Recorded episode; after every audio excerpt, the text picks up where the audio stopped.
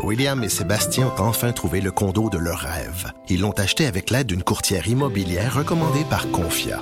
Parmi les courtiers qui leur ont été proposés, William et Sébastien ont choisi de faire affaire avec Hélène. Elle connaissait bien le quartier et d'emblée, elle a compris leurs besoins. Ça a tout de suite cliqué. Mais quand même pas autant qu'entre William et Sébastien. Confia, on se dédie à l'espace le plus important de votre vie. Confia fait partie d'Espace Proprio, une initiative de Desjardins. Franchement dit. Cube Radio.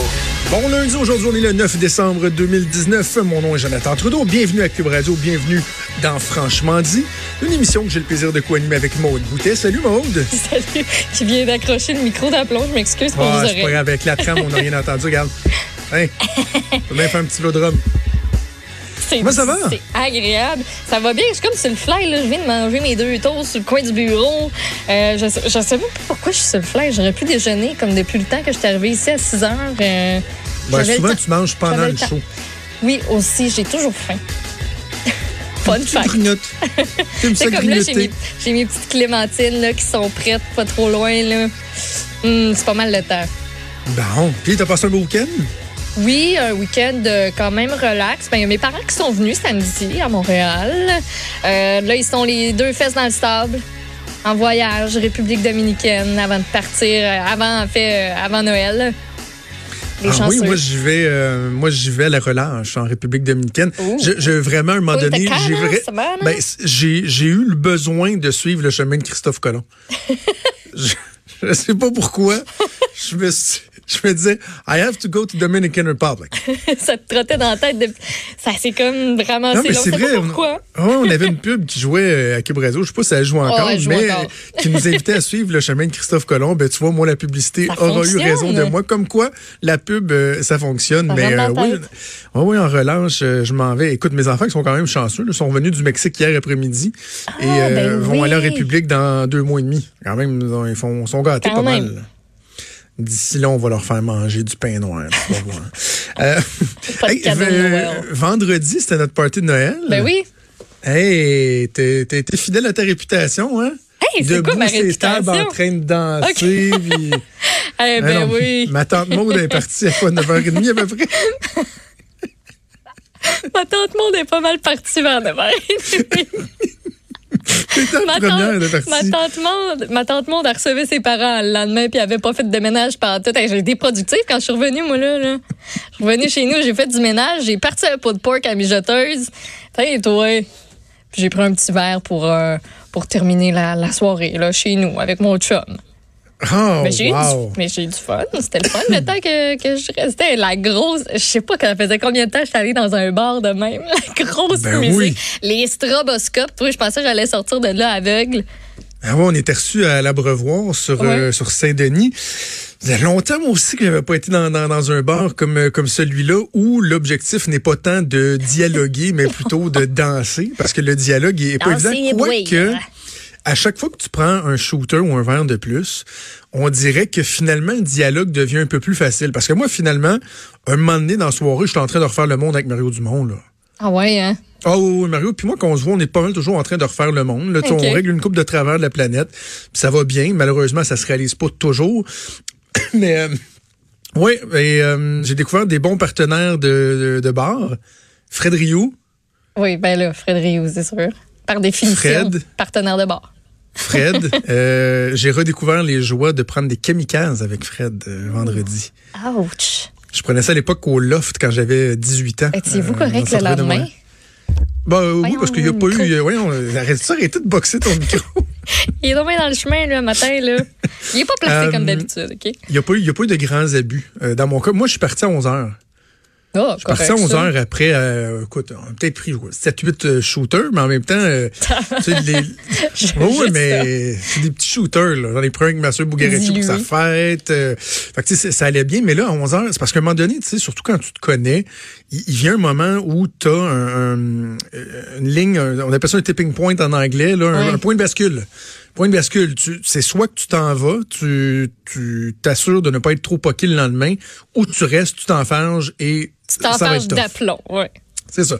Donc, à 11 heures, j'ai euh, j'ai quitté et euh, j'ai pris un taxi. Puis là, je me dis, tu sais, j'ai quand même pas pris tant d'alcool que ça, mais il y a un fait qui me revient en tête, c'est que j'avais mangé euh, deux cuillères de beurre de pinot en route vers Montréal après euh, le show du midi et que j'avais mangé le dessus d'une pointe de pizza euh, à Cube, qu'on avait commencé le Noël à Cube. Oui. Donné que je mange pas de pâtes, j'ai comme pas... Fait que là, j'avais faim. Ben oui, le, J'avais le top, le d'une pointe de pizza, par définition, c'est pas, pas grand chose. c'est Un petit pepperoni, un peu de fromage, puis euh, un petit peu de piment si jamais t'as brillé la garnie. là. C'est pas, Ben, c'est ça. Là, t'ajoutes l'alcool par-dessus. Fait que là, j'ai, euh, dans l'auto, je me suis mis à me dire, Une poutine. Uber Eats. Non, mais c'est ça, je voulais pas manger de poutine, parce que j'avais déjà mangé du topping de pizza, puis, fait que là, je vais voir sur Uber Eats, dans mon historique, les dernières fois, je suis allé à Montréal, qu'est-ce que j'ai commandé? Puis là, j'avais commandé des sushis. Et là, je me mets à me dire, genre, ah, ça serait donc bien bon, des sushis. Et là, je me dis, mettons que je me, si je me faisais une commande, qu'est-ce que je commanderais, là? Clique là-dessus, clique là-dessus, clique là-dessus, clique là-dessus. Là, mais je regarde le montant de la facture, je n'ai aucun espèce de bon sens, mais au moins enlever le Pokéball, tu sais. Dès que le Pokéball est superflu. Voyons. Mais le reste, ça me semblait pas pire. Fait que j'ai fait commander. Et là, finalement, je suis arrivé à ma chambre d'hôtel, il est comme 11 heures, euh, le temps que je prenne un taxi, puis ça, il est peut-être comme 11h20, là. Et euh, finalement, mes sushis sont arrivés à minuit et demi. Aïe, aïe. Et là, j'étais en train de m'auto-digérer. là. Tu sais, J'étais prêt à aller me coucher, là, mais en plus, j'avais j'avais faim. Alors, euh, je me suis clenché à peu près 25 morceaux. Non, mais qui pense à manger des sushis comme snack d'après euh, d'après party, d'après euh, j'ai trop pris d'alcool, j'ai faim. Ah, mon, mon manger une weird. coupe de sushis, c'est un peu bizarre. C'est très, très weird. C'est super bon, mais je sais pas si j'aurais trippé sur le poisson après, après avoir pris une coupe de beurre, une coupe de shooter. euh, J'aime bien ça, les sushis, là, j'adore les. Ben, tu sais, c'est c'est là bon. que c'est juste le, le riz puis le poisson dessus, là, le- des Ouais, des sashimi. nigiri. Des nigiri. Sashimi, c'est juste le poisson. C'est juste le poisson, ça c'est plate. L'autre, là, avec du bon petit thon, là. Ah, Il y avait un peu de Mm. ça. Moi, j'avais des sashimi, j'avais des nigiri, puis j'avais quelques osomaki aussi. Mais techniquement, je suis pas supposé de manger de riz avec euh, mon alimentation cétogène. Ah, ben, Alors, ça, à minuit ça a pris le bord, ça, le vendredi puis samedi, là. Ça... Ben non, mais à un moment donné, c'est pas une religion. Mais non, mais c'est pas une religion non plus. Là. Euh, des fois, je me permets des, des, des petites euh, écartades. Mais bref, à minuit et demi, je commençais mes sushis, puis à 1h moins 5, j'étais couché. Fait qu'à 4 heures, j'étais réveillé qu'une barre dans le ventre. Mais Ben je oui. suis- Finalement, je me suis rendormi, puis euh, ça a bien été, mais c'était euh, ma drôle euh, de fin de soirée. Bref, on a eu un beau party, toujours le fun de voir les collègues de travail dans un autre contexte. On va aller à la pause dans, dans quelques instants, mais juste avant ça, je vais y aller de mon petit commentaire éditorial. L'édito de Trudeau. L'édito de Trudeau. Alors, euh, vous en avez peut-être entendu parler ou pas parce que ça s'est passé pendant la fin de semaine, mais oui, le gouvernement euh, de François Legault qui a rappelé la Chambre quelques heures à peine après être tombé en congé des fêtes pour faire adopter euh, sous le baillon, donc une loi spéciale, si on veut, par, par des mesures spéciales, la mesure du baillon, la loi 34. La loi 34 qui vise à revoir bon la façon de fixer les tarifs d'hydroélec- d'hydroélectricité et aussi c'était la façon de retourner le trop perçu par Hydro-Québec euh, des dernières années, un point quelques milliards. On se souviendra des pétitions qui avaient été faites par la CAQ. On avait été déposé ça au gouvernement libéral en disant retournez-nous notre argent. Ben, finalement, c'est 500 millions qu'eux ont décidé de nous retourner loin, loin du compte. Mais surtout, surtout, ils sont venus, ils sont venus revoir la façon dont euh, les augmentations des tarifs euh, d'électricité vont être fixées au cours des prochaines années. Vous en avez peut-être entendu parler. Dans le fond, grosso modo, c'est quoi? C'est que là, on va, au lieu d'aller voir devant la régie de l'énergie, on va s'en tenir à l'inflation. C'est l'inflation qui va dicter le tout. Et là, le gouvernement nous dit, ouais, mais vous savez, c'est une bonne chose, hein, parce que ça amène une certaine prévisibilité, une certaine stabilité. Ben ça, c'est vrai quand on regarde sur, par exemple, les 50 dernières années, souvent l'inflation aurait peut-être été supérieure à ce qu'on a eu, ce que la ré- Régie de l'énergie avait euh, autorisé comme augmentation. Par contre, au cours des cinq dernières années, l'augmentation moyenne a été sous l'inflation, ce qui laisse dire à bien des gens que on se fait un petit peu avoir parce que le gouvernement, oui, va nous redonner 500 millions cette année, vous, allez avoir un petit break sur votre facture, mais que si effectivement, au cours des prochaines années, on, prévoit que la Régie aurait autorisé des hausses en deçà de l'inflation, parfois même peut-être des réductions. Imaginez, certains disent on aurait pu avoir des réductions, des réductions de la facture d'électricité.